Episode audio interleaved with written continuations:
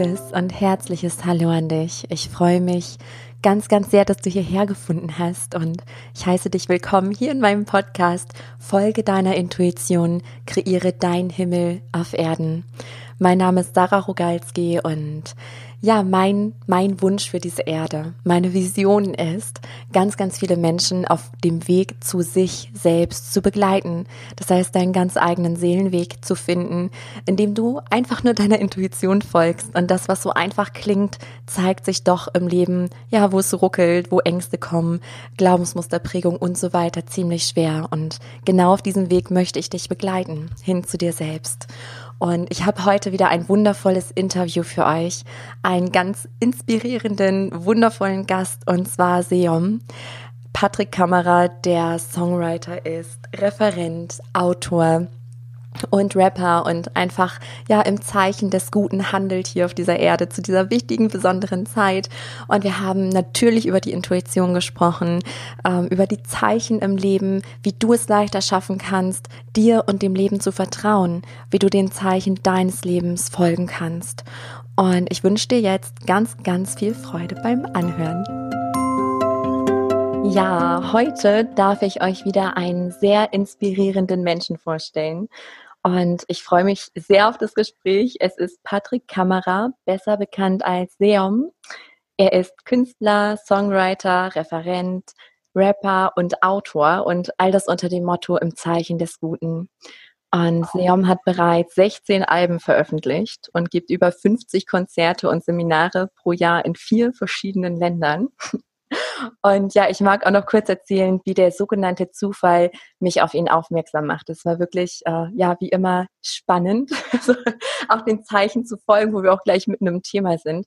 Und zwar hatte ich in meiner Facebook-Gruppe gesehen, dass eins seiner YouTube-Videos geteilt wurde mit dem Titel Folge den Zeichen. Und ja, es zog mich förmlich, musste das Video gucken. Und dann ja, klickte ich und klickte und stolperte über ganz viele Synchronizitäten und zuletzt über ein Video namens Die Hüter der Erde. Und das war dann für mich Zeichen genug. Das war ja ganz spannend, weil ich diesen Titel oder als Untertitel hatte ich ihn empfangen für mein drittes Buch, was gerade am Entstehen ist, was ich vorher noch nie gehört hatte. Ich dachte, okay, ja, verstanden. Ich, ich muss ihn jetzt einfach anfragen für ein Interview und genau, hier ist er. Und lieber Seom, ich danke dir wirklich von Herzen, dass du dir heute die Zeit für unser Gespräch nimmst. Und stell dich gern noch einmal in eigenen Worten vor und nimm uns mit in deinen aktuellen Himmel auf Erden. Wie sieht dein Leben aus? Oder ja, speziell auch ein Tag von dir. Ja, voll schön. Vielen, vielen Dank für diese grandiose Einleitung. Das ist wirklich toll. Ich kriege gleich Gänsehaut, wenn ich das höre, wie schön die, die Dinge sich wieder zusammengefügt haben. Ja, genau. Also du hast es exakt richtig erklärt. Ich bin Songwriter, ich bin Künstler, Autor, Referent. Ich habe 19 Alben tatsächlich schon gemacht Ach, und ähm, mache das seit 20 Jahren knapp und bin da sehr, sehr ähm, ja, hingebungsvoll aktiv, habe mittlerweile meine eigene Plattenfirma und habe mich aber auch aus diesem Dschungel der Konditionierungen raus ähm, arbeiten dürfen, in Freude natürlich und kann deshalb die Menschen, glaube ich, sehr gut abholen, weil ich einfach beide Seiten sehr gut kenne. Also sowohl die unbewusstere als auch die bewusste. Und die Musik ist einfach meine große Passion. Ich liebe es mit den Songs, mit meinen Texten und meinen Büchern, die Menschen in ihre Potenziale zu begleiten. Also sie viel weniger ähm, irgendwie auf was aufmerksam zu machen, was sie nicht wüssten, sondern sie viel eher zu erinnern an das, was eh in ihnen liegt. Und das eben im Sinne von Potenzialentfaltung oder Persönlichkeitsentwicklung und ihnen vor allem die Wege zu ihrer eigenen Fülle zu zeigen. Und das macht sehr viel Freude und das liebe ich und das mache ich, wie du gesagt hast, jedes Wochenende auf Tour und ansonsten einfach in meinen Songs, in meinen Konzerten. Und das ist ein großes Geschenk. Ja, oh ja, und das hört sich so, so gut an. Ich finde das grandios, wie du das gerade zusammengefasst hast. Und was mir gerade bewusst wurde, ist, dass sich auch immer mehr Menschen zusammenfinden. Ne, weil, also das, was du gesagt hast, dachte ich, ja, das mache ich auch, das mache ich auch. Aber über ganz andere Wege als du. Und das ist so großartig, dass sich immer mehr, ich sag mal jetzt in Anführungszeichen, von uns zusammenfinden und sich auch gemeinsam stärken, weil das ja, das stärkt ja auch und ähm, gibt Motivation. Mm, und ich finde diesen Weg auch so spannend, weil du sagtest eben, du kennst beide Seiten, also dieses Unbewusste und das Bewusste. Mm, und das kenne ich auch. Und ja, vielleicht tauchen wir da einfach mal ein und vielleicht magst du uns erzählen, wie du aufgewachsen bist oder wie du das, ich sag mal, unbewusste Leben für dich wahrgenommen hast. Ja, voll gerne. Also der vielleicht grundlegendste Moment war eigentlich der, dass meine beiden Eltern in einem total gesettelten Umfeld waren, also in so einem total gesellschaftlich anerkannten, normalen, wirtschaftlich guten Umfeld. Das bedeutet, meine Mama war Versicherungskauffrau, mein Vater war äh, Bankkaufmann in der, in der Deutschen Bundesbank. So. Und dann ist meine Mutter schwer krank geworden. Da war ich fünf bis sechs Jahre alt und die Ärzte haben sie fast aufgegeben und haben zumindest gesagt, ohne schwere medikamentöse Behandlung kann sie nicht mehr leben. Und dann hat sie durch Meditationstechniken, durch einen Schamanen und einen Homöopathen, der sie in bestimmte Praktiken eingeweiht hat, innerhalb von wenigen Monaten das geschafft, was die Schulmedizin für unmöglich gehalten hat und ist komplett geheilt worden. Und dann haben meine Eltern beschlossen, dass sie exakt das lernen wollen. Dann ist mein Vater Heilpraktiker und Personal Coach geworden und psychologischer Berater und meine Mutter Meditationslehrerin und hat eine Praxis für Chakra-Energiemassagen und Reinkarnation. Und ja, das ist halt schon so der grundlegende Switch gewesen im Endeffekt so, weil ich da beobachten konnte, wie schnell sich ein Leben wandeln kann, wenn man seine eigene Schöpferkraft wirklich wahrnimmt und seine Selbstheilungskräfte in sich und somit auch die Selbstverantwortung in sich selbst akzeptiert und und wirklich wahrnimmt. Und das habe ich zwar da schon verstanden, durfte also als Kind schon mit sechs, sieben Jahren meditieren lernen, weil meine Eltern mich natürlich in dem Alter zwischen sechs und zehn, als sie diese ganzen Ausbildungen und Fortbildungen gemacht haben, ähm, mussten sie mich ja mitnehmen. Ich war ja relativ klein und dann habe ich also ja den Lichtschutz gelernt und meditieren gelernt, wie halt alte Kinder so Pausenbrot schmieren lernen. Und das war für mich schon damals eine Selbstverständlichkeit. Und dann gab es einfach Phasen so zwischen 16 und 20, wo ich wie viele Jugendliche halt einfach so ein bisschen weiter weggegangen bin davon, das nie irgendwie abgetan habe oder nie abgelehnt habe, aber so einfach ein Stück weit vergessen habe. Und ich glaube, dass es vielen Menschen auch so geht, dass man so manchmal vergisst, was einem gut tut und was wirklich wichtig ist und elementar ist. Und so mit Mitte 20 habe ich mich dann zurückerinnert. Und das Schöne war, dass ich die Dinge ja schon beherrschte und es wirklich im Herzen gespeichert war und bin seitdem so zu meinem großen Erblühen gekommen. Ich will es jetzt nicht Erwachen nennen. Ich mag den Begriff Erblühen einfach viel schöner, weil ich denke eben, dass wir alle schon wirklich präsent und wach sind und uns wie so Blumen dann zur Entfaltung bringen dürfen, wenn wir erkennen, dass wir eben von Liebe umgeben sind und dass wir den Zeichen folgen dürfen und dass der Himmel uns trägt, wenn wir uns trauen, uns dem hinzugeben und zu öffnen. Oh ja, Ach, spannend. Jetzt weiß ich gar nicht, wo ich zuerst drauf eingehen soll. ja, ich fand das eben äh, ganz spannend, als du von deinen Eltern noch erzählt hast, weil mein Vater war tatsächlich auch Versicherungskaufmann. Ah, witzig. Ähm, Zeit seines Lebens. Und auch er hat Zeichenbotschaften seines Körpers bekommen. Er ist leider nicht, also er ist nicht erwacht. Er lebt jetzt auch seit drei Jahren nicht mehr. Aber es ist also alles gut. Es soll ja, es hat alles seinen Sinn und Grund.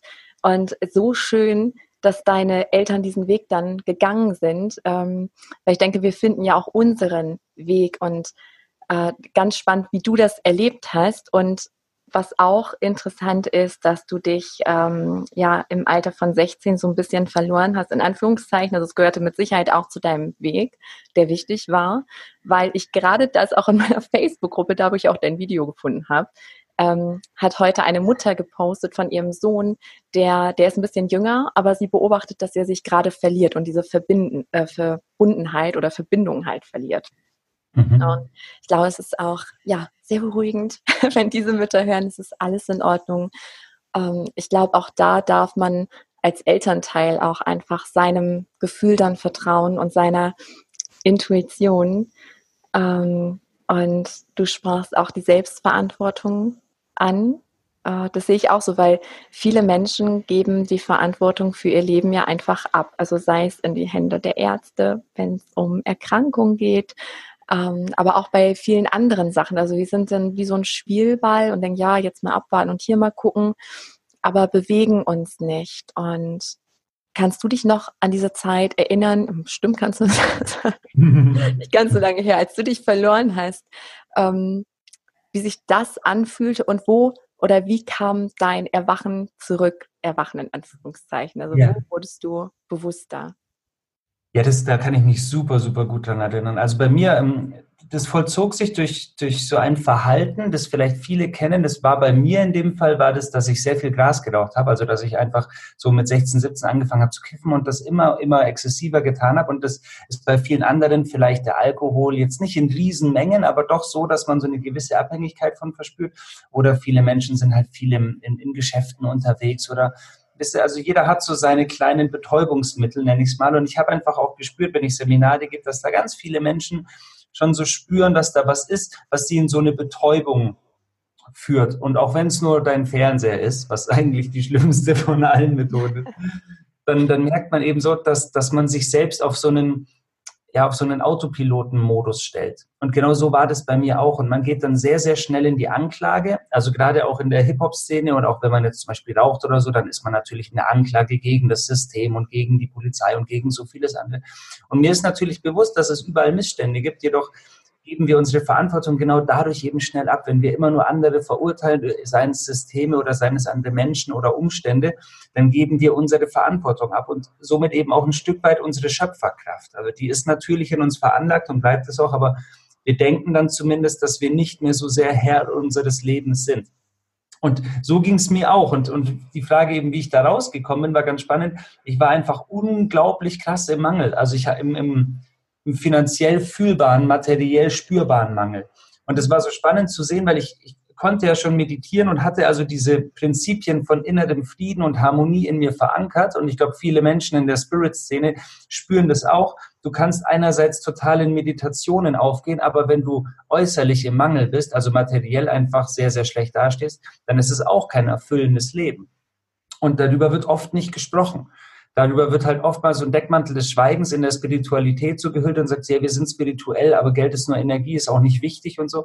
Aber wenn du halt auch nichts Gutes tun kannst mit Geld und niemandem helfen kannst und dir selbst kein gutes Essen im Biosupermarkt leisten kannst, dann das ist halt auch nicht cool. Und das habe ich einfach gespürt, dass ich irgendwann in meiner Anklage, in meiner Betäubung, in der ich mich so befunden habe, immer tiefer in den Mangel gegangen bin. Und dazu kommt jetzt ein wichtiger Aspekt. Mein Großvater war sehr, sehr spirituell und der hat mir mehrere Bücher vererbt und auch seine Tagebücher vererbt, wie so ein Vermächtnis. Und das waren Bücher äh, wie das Master Key System von Hanel und ähm, ähm, von Dr. Joseph Murphy, die frühe Literatur, also die Macht ihres Unterbewusstseins, wo einfach genau und auch relativ wissenschaftlich und, und spirituell erklärt wird, dass man sein Drehbuch komplett neu schreiben kann und dass man in der Lage ist, sich selbst komplett neu zu konditionieren und äh, sein, sein Leben einfach neu malen und gestalten kann in Form von bestimmten Methoden. Und das habe ich gelesen, habe das verstanden und dann ist mir so ein richtiges Licht aufgegangen. Ich habe gespürt, wow, du besitzt die Fähigkeit, die Möglichkeit, wenn nicht sogar die Pflicht, dein Leben komplett so zu kreieren, wie du es dir wünschst. Und vor allem auch so, wie es natürlich für die Welt dienlich ist. Und wenn du so ein großes Talent wie ich mit dem Schreiben besitzt, dann ist es wirklich deine Verantwortung, in die Fülle zu gehen, um den Menschen dann noch mehr dienen zu können und selbst glücklicher zu sein, weil du so der Welt am meisten dienst. Und das habe ich verstanden, das habe ich umgesetzt. Das vollzog sich in einem Jahr ungefähr. Also ein Jahr lang war ich relativ alleine und abgekapselt, habe mir so Jahreskarten für botanische Gärten gekauft und habe mich mit meinen Büchern, mit denen ich so meine Affirmation oder meine Visualisierungen niedergeschrieben habe, wirklich zurückgezogen und habe gespürt, so ich bepflanze jetzt den Garten meines Geistes mit Keimen, die unglaublich große Früchte tragen werden. Das erforderte ein bisschen Geduld, weil ich erstmal mich getrennt habe von vielen Freunden, mich aus Kreisen entfernt habe, wo ich dachte, da gehöre ich hin, mich dann erstmal sehr alleine gefühlt habe und dann aber gespürt habe, es ist unglaublich wichtig, das neue Umfeld zu schaffen, auch wenn man erstmal allein ist um diesen Weg ins Licht zu gehen. Und nach einem Jahr haben sich schon die ersten Wunder vollzogen. Ich hatte immer mehr Erfolge, habe dann Plattenverträge bekommen, konnte die Musik machen, die ich genauso machen wollte. Und jetzt bin ich wirklich im absoluten Paradies meines Lebens angekommen und, und ja, mache deshalb das, was ich tue, weil ich meinen Platz gefunden habe und einfach weiß, wie es sich anfühlt, den Platz verloren zu haben und ich Menschen zeigen will, was es für Möglichkeiten gibt, den Weg und den Platz wieder zu finden, wo man, wo man sich richtig fühlt. Ja, ja, wow, was für eine Geschichte. Und es kommt mir vieles bekannt vor. Ich musste gerade auch an, an etwas denken. Ähm, ich hatte jetzt am Dienstag erst mit Kurt Tepperwein ein Interview. Ich weiß nicht, ob du ihn kennst. Na klar, super cool. Mich, ne? Von Kurt Tepperwein, wenn ich dich kurz unterbrechen darf, stand eins meiner Lieblingszitate, weil es so schön ist. Ich tue ja unglaublich viel in meiner Berufung. Und er sagte immer so schön, wenn Sie tun, was Sie lieben, dann haben Sie lebenslang bezahlten Urlaub. Und das zitiere ich in jedem Seminar, weil ich das so grandios von ihm finde. Ja, ja, das ist total genial. Und ähm, ich, ich muss jetzt gerade mal überlegen, jetzt habe ich gerade drei Fragen auf einmal im Kopf. Ähm, also ich sprach auch mit Kurt Tepperwein über die Schöpferkraft und wie das alles zusammenhängt. Und ich weiß noch, wie es bei mir war. Ähm, ich habe mich auch ähnlich wie du, also als Kind war ich sehr bewusst, aber in, in einem absolut unbewussten Umfeld, äh, bin dann irgendwann tief eingeschlafen, war tief unglücklich und habe gedacht, das Leben ist alles so gefährlich und ich bin das totale Opfer Und dann bin ich langsam mit 15 erwacht und ähm, kam auf diesen Weg. Und das erste, der Durchbruch war so mit 18 mit The Secret, Gesetz der Anziehung, so, wow, was, was passiert hier? Und habe mir das dann auch alles kreiert, auch alles Alte losgelassen, Freundeskreise, Arbeitsstelle und so weiter. Und dann kam ich aber irgendwann an einen Punkt, wo ich gemerkt habe, huh, also es hat mir dann fast schon Stress bereitet, ähm, weil man sich denkt, okay, wenn ich jetzt meine Schöpferkraft nutzen kann, ne, dann kriegt man so einen Druck, wenn man dann mal negativ denkt oder irgendwas anders läuft als geplant, wo man denkt, hm, das habe ich mir aber anders visualisiert und bin dann irgendwann wirklich in diese Hingabe gegangen. Und seitdem passieren wirklich magische Sachen und äh, da hatte ich nicht mit Kurt Tepperwein drüber gesprochen, weil das eine Frage war, die mich lange, ja fast schon gequält, also sehr beschäftigt hat auf jeden Fall. Ich dachte, können wir uns hier wirklich alles schöpfen? Ja, oder wirklich nur das, was aus unserem Herzen kommt? Und dann gehört es ja auch zu unserem Weg. Ja, und ich glaube, dass wirklich Liebe und Freude uns den Weg zeigen, ähm, aber es hat ja auch einen Grund, warum du auf der Bühne stehst und singst und ähm, ja, ich Bücher schreibe oder Akasha-Readings jetzt gerade gebe. Also das mache, was mich erfüllt. Ne? Und äh, wie siehst du das? Also lebst du in der Hingabe oder ähm, was bedeutet Intuition für dich? Wie nimmst du sie wahr? Ja, also das ist exakt das, was du sagst. Ich glaube, dass jeder zu seinem Weg bestimmt ist und seinen Platz zu finden, bedeutet eben genau das, seinem Herzen zu folgen. Und das klingt so abgedroschen wie, wie so ein Spruch auf einem Yogi-Teebeutel, so folge deinem Herzen. Aber exakt das ist es ja. Also ich finde, Intuition ist einfach so der Kompass des Herzens. Also die Zeichen, denen wir folgen, zeigen sich vor allem durch Inspiration und Intuition. Und für mich ist Intuition so das Alphabet des Universums. Es ist ja selten so, dass bei, wie bei Neil Donald Walsh, dass, dass Gott persönlich mit dir ein Gespräch anfängt, sondern dass es sehr, sehr häufig einfach durch Zeichen und durch Hinweise und durch dieses kleine Aufleuchten eines Leuchtfeuers ein paar Funken beginnen zunächst in deinem Herzen spürbar wird und dass du einfach merkst so, wow, da gehöre ich hin, das will ich machen. Und deshalb ist es auch so entscheidend, dass man den Menschen zeigen darf, was wir äh, eben auch sehr, sehr liebevoll tun, wo ihr Herz leuchtet, da geht ihr Weg hin. Und es geht nicht darum, Millionär zu werden, sondern es geht darum, das zu finden, was du tatsächlich liebst. Und damit dienst du der Welt auf allerhöchste Art und Weise. Und als ich das verstanden habe, bin ich auch sofort in diese demütige Hingabe gekommen. Also dieses, ich, ich sage immer so schön, ich bin ein dienender, friedvoller Krieger der Liebe. Und ich glaube, hier liegt auch so ein bisschen der Schlüssel. Also, dass wir zunächst einfach diesem unglaublich großen Plan dienen dürfen ich, ich habe mal irgendwo gelesen, so dein Leben ist ein Geschenk des Universums und was du aus deinem Leben machst, wird dein Geschenk an das Universum sein. Und das trifft finde ich, ziemlich, ziemlich cool. So. Ja. Weil, weil man da einfach spürt, so ich habe dieses unglaubliche Talent bekommen, was auch immer es sein mag. Also für jeden Einzelnen das spezielle Talent oder die spezielle Art und Weise, wo man spürt, da gehöre ich hin. Und es ist aber auch meine Aufgabe, dem ganzen Leben einzuhauchen. Und ich werde den Plan nie verstehen. Also ich würde mir auch niemals anmaßen zu beurteilen, was wirklich für mich bestimmt ist und welche Wege ich mir selbst kreieren kann. Aber ich kann mit all meiner Hingabe und Schöpferkraft dieser Freude folgen. Und wenn ich diesen intuitiven Fügungen, die ich sowohl in mir als auch um mich herum verspüre und sehe, wenn ich denen folge, dann werde ich von einem Wunder zum nächsten geführt.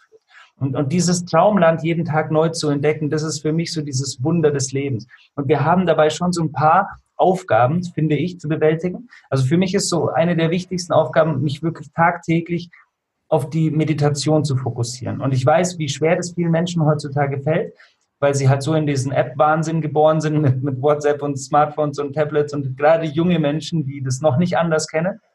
Aber ich finde, hier, hier liegt so ein wichtiger Schlüssel der Verantwortung, dass ich sage, hey, 20, 30 Minuten jeden Morgen eine Meditation, was auch immer das für dich bedeuten mag, ist wirklich elementar. Und dann einfach zu beginnen, seine Gedanken zu kontrollieren, also sich bewusst dafür zu entscheiden, den Fokus auf das zu richten, was ich möchte. Das bedeutet schon auch mal Trauer und Wut zu fühlen, wenn sie gefühlt werden wollen, aber uns im alltäglichen Geschehen wirklich bewusst dafür zu entscheiden, dass ich mich auf das Gute konzentriere und auf das, was ich will. Und diese zwei Faktoren, finde ich, sind sehr, sehr wichtig und den, den Rest lasse ich geschehen. Den Rest, dem, dem Rest gebe ich mich demütig und dankbar hin. Und die Dankbarkeit ist da, finde ich, eh der allergrößte Schlüssel, weil das wie so ein Elixier, so ein Zaubertrank ist, der dich einfach immer wieder dahin zurückführt, wo du hingehörst, in dieses, in dieses demütige Gefühl der, der absoluten, ja, da, da, du staunst wie ein kleines Kind, wenn es das erste Mal eine Gänseblume sieht. Und so fühle ich mich am liebsten den ganzen Tag. Ja, kann ich äh, nur so unterschreiben. das liebe ich auch und welche äh, Synchronizitäten sich dann auch auftun. Und das ist ja auch ein Zeichen, ähm, also es ist für mich immer, okay, du bist jetzt auf deinem Weg. Ne, wenn diese ganzen ähm, witzigen Zufälle passieren, man nur noch staunt und denkt, ey, das ist doch nicht. Ne? Und das erfüllt mich aber jedes Mal mit Dankbarkeit und Gänsehaut und ähm, ich arbeite halt auch gerne mit dem Satz so nach oben, wie darf ich dienen? Und ja. ähm, im Sinne von, was darf ich der Welt hier Gutes tun? Und wenn ich das mache, dann erfüllt es mich unglaublich. Und ähm, es ist auch so schön, ich bin da eben gar nicht mehr drauf eingegangen, das ist natürlich eine Frage oder eher ein Dank. Also danke, dass du es auch gesagt hast mit der finanziellen Fülle, weil das ja in den spirituellen Kreisen oft ist ja spirituell sein, da, da, musst du auch irgendwie arm sein oder Geld ist nicht wichtig. Aber ich denke es genau andersrum, weil Geld ist Energie, klar.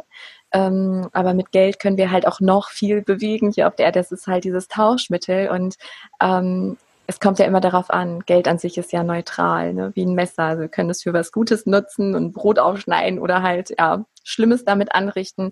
Und ich denke, dass gerade Geld ähm, in die Hände von Herzensmenschen gehört, ne? die etwas Sinnvolles damit anfangen einfach und etwas Gutes in die Welt bringen. Ja. Voll. Genau das ist auch meine Philosophie. Und ich, viele Menschen, die Geld verteufeln, haben eben so ein schlechtes Mindset bezogen auf Menschen, die Geld haben, weil sie eben in den Medien ein bisschen trügerisch Leute sehen, die Geld haben, die aber nichts Gutes tun. Und ich finde immer den Vergleich so schön, wenn du dir einen Eckart Tolle anschaust oder eben auch einen Neil Donald Walsh oder andere. All diese Menschen sind ja Safe-Millionäre. So. Und das vergisst man eben so oft. Und, und dann kannst du eben auch Gutes tun. Ich habe gelesen, dass Morgan Freeman seine, seine Ranch irgendwie mit 128 Hektar jetzt irgendwie verkauft hat und als Bienenreservoir umbauen hat lassen, damit die Bienen einfach noch viel mehr ähm, Entfaltungsmöglichkeiten haben. Und das sind so Maßnahmen, die kannst du halt nur bringen, wenn du reich bist. Und deshalb ist es auch tatsächlich schön, von seiner Berufung zu leben und viel damit einnehmen zu dürfen, weil wir dann die Welt zum Positiven verändern können. Und ich finde, das ist wirklich was, was uns auch zusteht und wo wir die Verantwortung auch übernehmen dürfen. Ja, absolut. Ja. Ach ja, und wie ist es mit ähm, bei dir mittlerweile, mit deiner Intuition? Also ist die wirklich immer präsent oder gibt es auch noch Momente in deinem Leben, ja, wo du vielleicht unsicher wirst oder der Kopf lauter wird oder gibt es das gar nicht mehr bei dir? Nee, klar, also das kommt schon noch vor. Es ist natürlich ein lebenslanges Training. Aber ich habe so ein paar Mechanismen verstanden und ich sehe es wirklich als ein großartiges Spiel an. Und ich habe auch verstanden, dass man immer wieder so ein bisschen getestet wird vom Leben. Also ich bekomme oftmals Anfragen, die sich ähm, ja verstandesgemäß betrachtet, also objektiv gesehen irgendwie sehr interessant anhören würden. Ja, das ist wie, wie als ob dir der Teufel manchmal die Hand reicht so und du spürst in dir, aber das ist gerade nicht richtig und dein Verstand kann es manchmal gar nicht wirklich erklären. Und dann lehne ich oftmals lukrative Angebote, wo es um, um höhere Summen geht, ab, weil ich einfach spüre, meine, mein Bauchgefühl sagt mir, nee, ist nicht richtig. Und dann bekomme ich drei, vier Monate später, wo ich es schon wieder völlig vergessen habe, für genau diesen Termin, wenn es sich jetzt um große Konzerte oder so handelt, eine Anfrage von total liebevollen Personen, wo ich weiß, es musste dieser Termin freigehalten werden. Also ganz oft verstehen wir die Dinge ja erst retrospektiv ein halbes Jahr oder vielleicht auch manchmal zehn Jahre später. Und ich finde, dass man das halt einfach üben darf und sich diesem Feld auch hingeben darf. Also ich habe da einige schöne Übungen, die ich auch täglich anwende. Und wenn es Menschen jetzt noch nicht so gut beherrschen oder den Zugang so ein bisschen verloren haben, ist eben auch der erste Schritt, wirklich in sich die Stille zu suchen, also wirklich öfters zu meditieren und so den Punkt der Intuition in sich vielleicht auch so ein bisschen zu lokalisieren. Das hilft vielen Menschen. Also mal zu spüren in deinem Solarplexus, im Sonnengeflecht, äh, spüre ich da so eine Weisheit, die ich nicht weiter betiteln kann, die aber vorhanden ist in meinem Herzbereich, haben es auch ganz viele, oder eben äh, im, im Bereich der Epiphyse und also wo du halt eben dein drittes Auge lokalisieren würdest oben, dass du da anfängst reinzuspüren und zu, zu merken, dass deine Intelligenz am Werk ist, die größer als dein Verstand ist. Und dann kann man mit ganz einfachen Fragen antworten, äh, be, beginnen, die man beantwortet und das tue ich auch oft. Also man kann sich dann ganz einfach Fragen stellen, wie zum Beispiel, bin ich ein Mann? wenn du ein Mann oder eine Frau bist und dann spürst du in deinem Punkt, der für dich als Intuition lokalisiert wird, ganz klar, wie sich ein Ja anfühlt und wie sich ein Nein anfühlt. Und dann beginnst du mit so einfachen Fragen, eben bin ich ein Mann, bin ich eine Frau, ich heiße und dann nennst du deinen Namen. Und du spürst einfach irgendwann, was fühlt sich in deinem gesamten System wahr an und was fühlt sich nicht wahr an. Und dann kannst du beginnen, eben auch größere Fragen in deinem Leben an dieses System zu stellen, also an die größere Weisheit in dir selbst. Und so kann ich sehr, sehr effektiv Intuition auf eine sehr einfache und klare Art und Weise trainieren. Also dann wird es auch so ein bisschen entmystifiziert für die Menschen, die jetzt denken, ich habe keinen Zugang zu diesen großartigen Akasha-Vorstellungen, weil manche Menschen noch nicht so weit sind in ihrem Gefühl, dann kannst du eben anfangen, das einfach so auf deinem Körper erstmal, auf der Körperebene zu spüren. Und das hilft mir in so Phasen, wenn es manchmal schwieriger ist oder wenn ich mich ein bisschen weniger angebunden fühle, sehr, sehr gut einfach in Kontakt mit dem Körper gehen und einfach klare Fragen zu stellen. Und wenn ich sehr gut drauf bin, dann bin ich natürlich komplett im offenen Feld und, und gefühlt connected mit allem, was ist und die geistige Welt steht hinter mir und ich, ich spüre einfach alles konkret in einem Fluss. Mm, das kann ich auch so bestätigen. Ich finde es ganz spannend. Also manchmal ist es, also wenn alles so total im Fluss ist, dann nehme ich noch mehr wahr. Also ich bin, ähm, ich habe meine Hellsinne sehr stark trainiert, ausgebildet. Ich äh, nehme sehr vieles wahr. Aber dann ist es auch so, dass ich merke, oh, jetzt sehe ich auf einmal die Aura von unseren Tieren oder von Menschen. Ähm, ja, die ich sonst eigentlich nicht sehe. Oder also ich merke, wie ich mit allem verbunden bin ne, und einfach pure Liebe fühle den ganzen Tag, egal welche Umstände im Außen da sind. Ne, also mich bringt nichts aus dieser inneren Mitte. Und ich mache das auch genauso, wie du gesagt hast, mit dieser inneren Wahrheit, ne, also mit der Körperübung. Und ich glaube, jeder Mensch nimmt auch Intuition ähm, anders wahr für sich. Bei mir wird es immer eng und unruhig, wenn etwas falsch sich anfühlt. Ne? Auch wenn der Kopf sagt, aber das ist doch eine super Möglichkeit, das ist, ne, sag unbedingt zu. Und ich merke aber, nee, es fühlt sich irgendwie falsch an, nicht gut.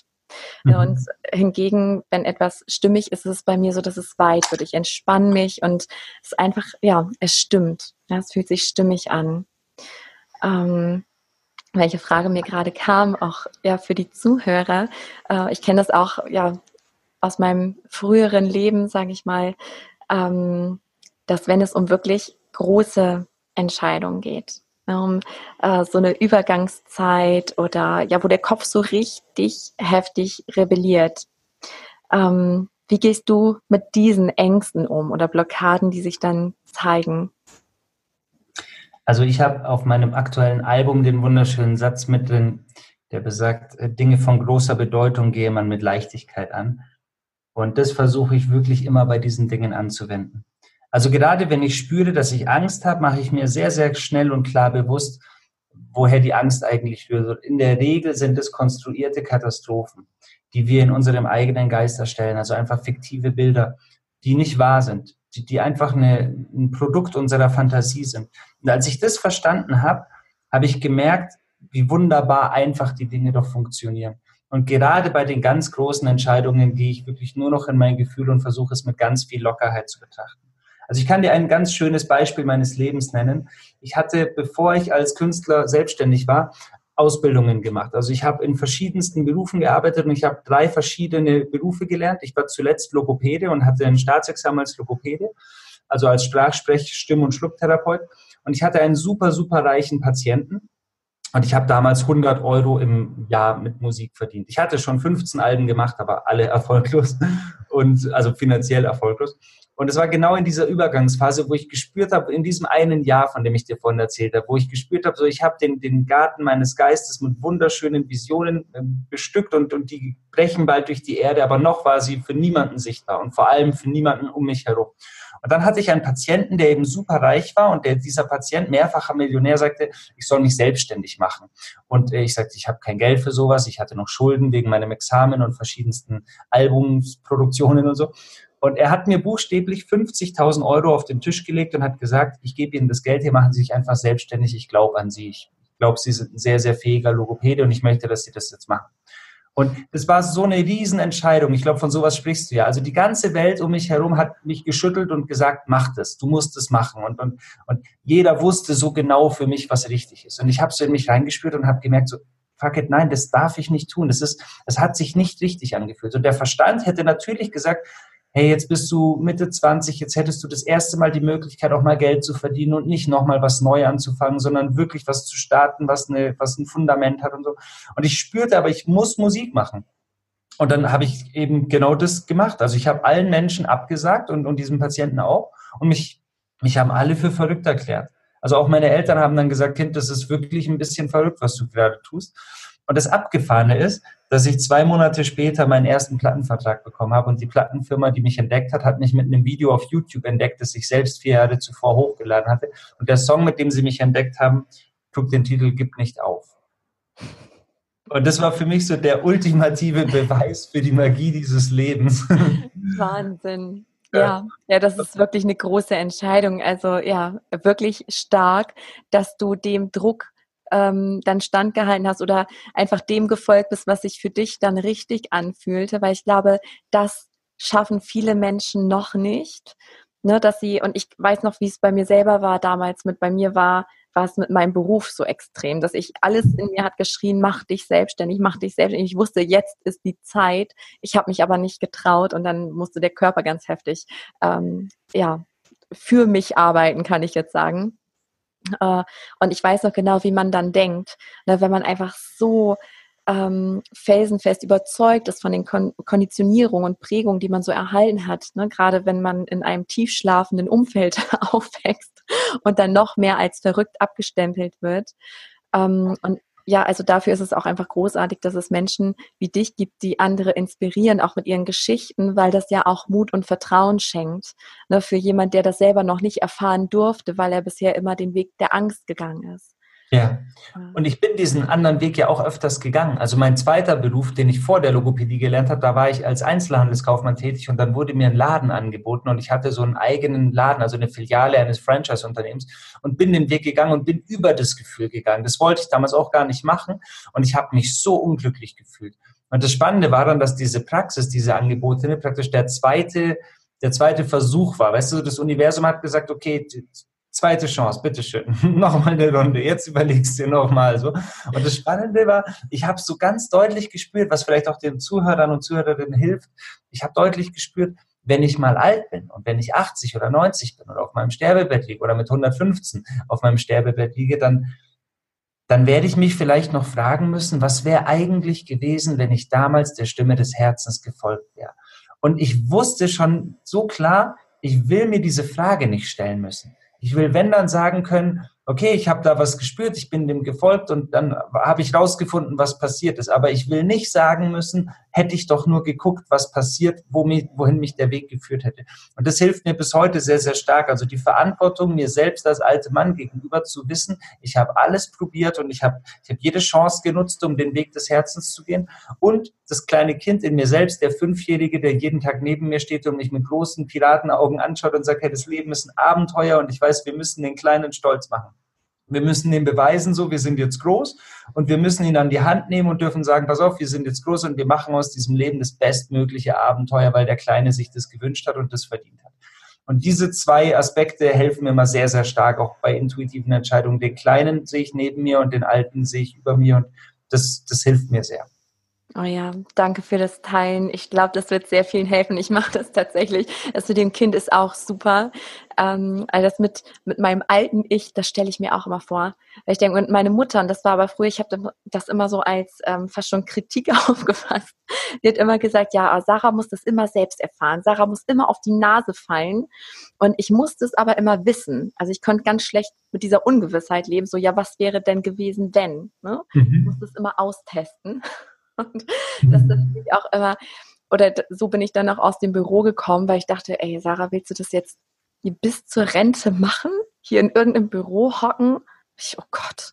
Nee, dann lieber finanziell völlig ruiniert. Aber du musste es probieren, ist es natürlich nicht passiert, weil du wirst ja auch aufgefangen. Also wenn man seinem Herzen folgt, wir, für uns ist ja immer ja gesorgt, wir sind ja beschützt. Ne, das ist so mein tiefer Glaube mittlerweile. Und ähm, also ich kann aus mir heraus sagen, und das wirst du mir wahrscheinlich bestätigen können, und jetzt an alle Zuhörer, die noch eher ja den Weg der Angst gehen, ich kann da nur bestärken, es auszuprobieren und sich immer wieder auch zu trauen, weil wir werden aufgefangen. Und ich habe das heute auch noch. Also, dass bei gewissen Sachen, dann kommt der Kopf und sagt, ja, aber hm, das und das kann passieren, lieber nicht. Und ja, ich nehme es dann einfach an und sage, ja, danke ne, für die Bedenken, aber erinnere dich, liebes Ego, ne, immer wenn wir dem Herzen gefolgt sind, ging es uns danach immer viel besser. Also es ja. sind immer großartige Sachen passiert und so Sachen, die man sich ja in den kühnsten Träumen gar nicht hätte ausmalen können. Ja? ja. Wenn man dann diese Ressourcen sammelt, das hilft mir auch jetzt heute immer, ne, wenn dann Zweifel kommen, mir zu sagen, ja, aber guck mal, da wolltest du es auch nicht machen und dann ist es immer bestens ausgegangen. Oh, das fühlte ja. sich stimmig an. Also wir gehen ja auch durch herausfordernde Zeiten. Ne? Ich will jetzt ja auch nicht sagen, dann ist immer ja Friede, Freude, Eierkuchen oder immer nur Sonnenschein. Du hast ja auch gesagt, du bist äh, oder stehst auch immer mal wieder vor Herausforderungen. Mm, und selbst wenn ich in so einem Sturm stehe von meinem Leben, ich fühle, aber dennoch ist es stimmig. Es fühlt sich dennoch gut an, richtig an. Ja. Und genau das kann ich voll bestätigen. Also ich hatte das ganz oft, dass wenn ich mich dann in dieses Feld außerhalb der Komfortzone begeben habe, haben sich die wirklich großartigen Wunder erst ergeben. Also das begann damit, dass ich mich dann eben auch selbstständig gemacht habe. Dann bestand die Frage darin, ob ich wirklich alle Plattenfirmenverträge auflöse und mich komplett selbstständig mache mit eigener Plattenfirma. Und wir haben alle sogenannten Experten prophezeit, dass man das nicht bringen kann. Und man braucht ein Management und man braucht eine Booking-Agentur und man braucht dies und das. Und ich habe gespürt, nee, ich brauche eigentlich gar nichts, außer ein liebevolles Team um mich herum. Und das sind meine besten Freunde und Gefährten. Und das ist so schön gewesen, weil man, man ist in dieses Feld gegangen und hat gespürt, der Himmel trägt dich. Und genau das ist geschehen. Also seitdem sind die Dinge noch viel schneller passiert, noch viel mehr Magie hat sich entfaltet, weil man sich getraut hat, diesen Weg der, ja, der, der Ungewissheit in das Feld der unbekannten Möglichkeiten zu gehen und dann einfach äh, gefangen und gesegnet zu sein. Also gefangen zu werden im, im göttlichsten Sinne. Ja, im positiven Sinne, genau. Genau. Ja, ja ach, so schön. Ja, Oh, ich habe noch eine Frage langsam zum Abschluss. Na, eigentlich sind es zwei. Yes. Zwar, stell dir vor, du hättest jetzt nur ganz wenige Minuten Zeit, aber du hättest Gewissheit, dass wirklich jetzt alle Menschen dir lauschen würden, die gerade so im Erwachensprozess stecken. Ne? Wie Fernsehen, Internet, Radio, egal was. Was würdest du ihnen mitteilen wollen? Wünsche jedem Menschen, den du auf der Straße siehst und jeder Mensch, der dir begegnet, von ganzem Herzen auf allen Ebenen das Allerbeste. Und egal wie dunkel die Gesichter um dich herum auch sein mögen, stell dir bei jedem Menschen, den du siehst, vor, wie sich sein Gesicht aufhält und wie er im Bereich der Gesundheit, der finanziellen Fülle, des Erfolges, der Selbstverwirklichung und im Bereich seiner Beziehungen völlig erblüht und das Aller, Allerbeste erfährt. Und in dem Moment, in dem du das den Menschen wünschst, manifestierst du das für dich selbst und veränderst die ganze Welt zum Guten hin. Und das ist für mich der entscheidende Schlüssel zum Glück. Ja, Gänsehaut, sehr schön. schön. Sehr schöne Botschaft. Ja, und für alle Menschen, die du jetzt erreicht und berührt hast, und ich bin mir sicher, das sind einige, und die vielleicht gerne mehr von dir hören würden, ähm, wo kann man dich am besten finden oder deine Alben kaufen und ähm, Termine einsehen? Ja, ich habe eine Homepage, seom-music.de und die verwalte ich komplett selbst und da findest du tatsächlich alles. Also wenn du die, die geballte Ladung der, der Lebensfreude und der Inspiration von mir möchtest, da findest du alles. Da findest du meine Bücher, meine CDs, ganz viele Videos, kannst dir gratis unglaublich viel anhören und ansehen und findest auch die Workshops und die Konzerte. Genau. Und da lade ich jeden ein, sich da mal in Ruhe ein bisschen umzuschauen und sich inspirieren zu lassen. Ach, so schön. Ja, das packe ich auch alles mit in die Show Notes. Ähm, dein Link zu deiner Homepage, dass sie dich schnell finden.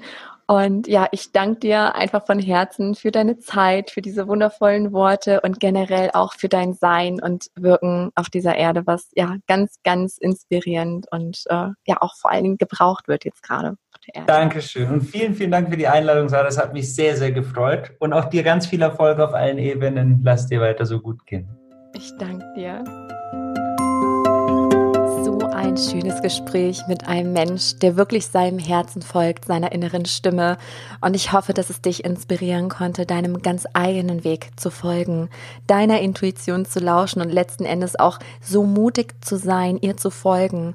Denn wie du weißt, heißt Mut nicht die Abwesenheit von Angst, sondern Mut bedeutet Angst zu haben und es trotzdem zu tun. Ja, und ich mag dich wie immer bitten, kommentiere sehr, sehr gerne auf Facebook oder auf Instagram, wie dir diese Folge gefallen hat. Zu jeder Folge mache ich einen extra Post. Ich bin lieben gerne mit euch im Austausch und berichte gerne, was du mitgenommen hast, was vielleicht so deine Perlen waren, besondere Sätze, die in dir nachgeheilt haben, die was mit dir gemacht haben im positiven Sinne. Und ich mag dich noch ganz herzlich einladen zum kostenfreien Kreiere dein Himmel Meetup. Ähm, welches einmal im Monat stattfindet, jeden dritten Samstag und es findet jetzt auch wieder statt und zwar am 16. März um 10 Uhr. Wie gesagt, ein Samstag. Das geht ungefähr eine Stunde lang und es gibt definitiv auch eine Aufzeichnung. Also wenn du an dem Tag zu der Zeit keine Zeit hast, überhaupt kein Problem. Du kannst es dir auch im Nachhinein anschauen und das alles in meiner Facebook-Gruppe Folge deiner Intuition, kreiere deinen Himmel auf Erden. Also genau, wie der Podcast heißt. Genau, ich würde mich riesig freuen, wenn du mit dabei bist. Die letzten Meetups waren wunder wunderschön, indem wir einfach ein Feld erschaffen haben, wo wir uns alle mit der eigenen Intuition verbunden haben, aber eben auch etwas für die Welt ausgesandt haben. Und ich bedanke mich schon jetzt ganz recht herzlich, wenn du dabei bist und ja, in dem Sinne auch etwas Positives hier auf der Erde bewirkst. Und das tust du allein, indem du deiner inneren Stimme folgst. Wenn du damit Schwierigkeiten hast, ähm, so mag ich dich auch herzlich einladen, in meine Soul Academy reinzuschauen. Einfach auf meiner Seite www.sararogalski.com, da unter Soul Academy, denn das ist ein Ort, ja, wo ich dir beibringe, wieder deine Hellsinne zu nutzen. Also all die Sinne, die nichts mit deinen physischen Sinnen zu tun haben, die dir aber eben den Weg weisen, um dich mit deiner eigenen Intuition zu verbinden, aber auch mit allem, was beseelt ist. Vielleicht darf ich dich da begrüßen. Ich würde mich riesig, riesig freuen und wünsche dir jetzt von Herzen einen wundervollen Tag und vielleicht lesen oder hören wir uns an der einen oder anderen Stelle.